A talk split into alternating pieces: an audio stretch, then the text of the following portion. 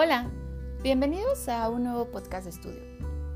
Hoy hablaremos sobre las altas expectativas y los principios pedagógicos del plan y programas aprendizajes clave. Altas expectativas. Los alumnos que muestran mayor desempeño son aquellos cuyos profesores muestran las expectativas más altas acerca de su rendimiento. ¿Cómo podemos lograr esto con nuestros alumnos? Siguiendo esto. Primero, creencias positivas. Lo que pensamos sobre nuestros niños y jóvenes, más clima favorable. Lo que proyectamos en el aula y hacia cada uno de nuestros alumnos, más oportunidades. La forma en la que los motivamos y les exigimos a dar lo mejor de sí mismo, más realimentación positiva. La manera en que los ayudamos a cada uno de nuestros alumnos para avanzar y que en el error haya aprendizaje. Y todo esto nos da como resultado, sí, resultados.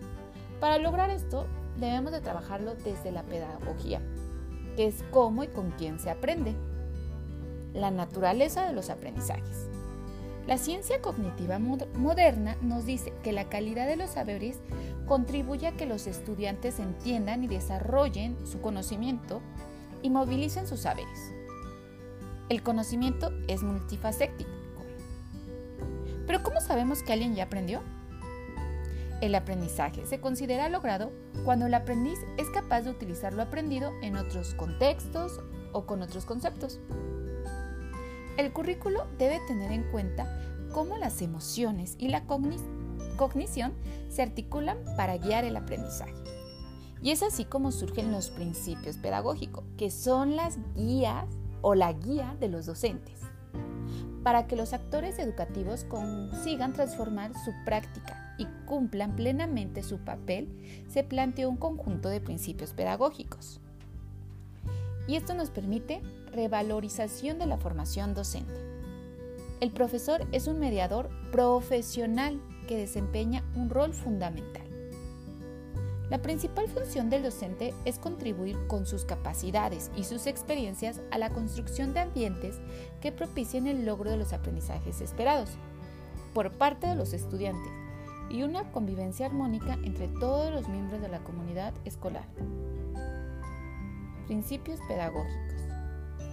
Para que el docente consiga transformar su práctica y cumpla plenamente su papel en el proceso educativo, al poner en marcha los objetivos anteriores, este plan plantea un conjunto de principios pedagógicos que guían a la educación obligatoria. Son 14 principios. Principio número 1. Poner al estudiante y su aprendizaje en el centro del proceso educativo. Súper importante. Principio número 2 tener en cuenta los saberes previos del estudiante. Aquí vamos a encontrar los procesos y la importancia de la planeación y sus actividades. Principio número 3. Ofrecer acompañamiento al aprendizaje. Principio número 4. Conocer los intereses de los estudiantes. Principio número 5 Estimular la motivación intrínseca del alumno. Principio número 6. Reconocer la naturaleza social del conocimiento, la interacción social, el trabajo colaborativo. Principio número 7. Propiciar el aprendizaje situado. El reto pedagógico es que el estudiante afronte circunstancias auténticas. Principio número 8 Entender la evaluación como un proceso relacionado con la planeación del aprendizaje. La, evaluación parte de la planeación. El profesor define los aprendizajes esperados y la evaluación medirá si el estudiante los alcanza. Principio número 9. Modelar el aprendizaje. los maestros son modelos de conducta. Los profesores ejecutarán estrategias de aprendizaje. Su función es de andamiaje del pensamiento. Principio número 10. Valorar el aprendizaje e informar. Principio número 11.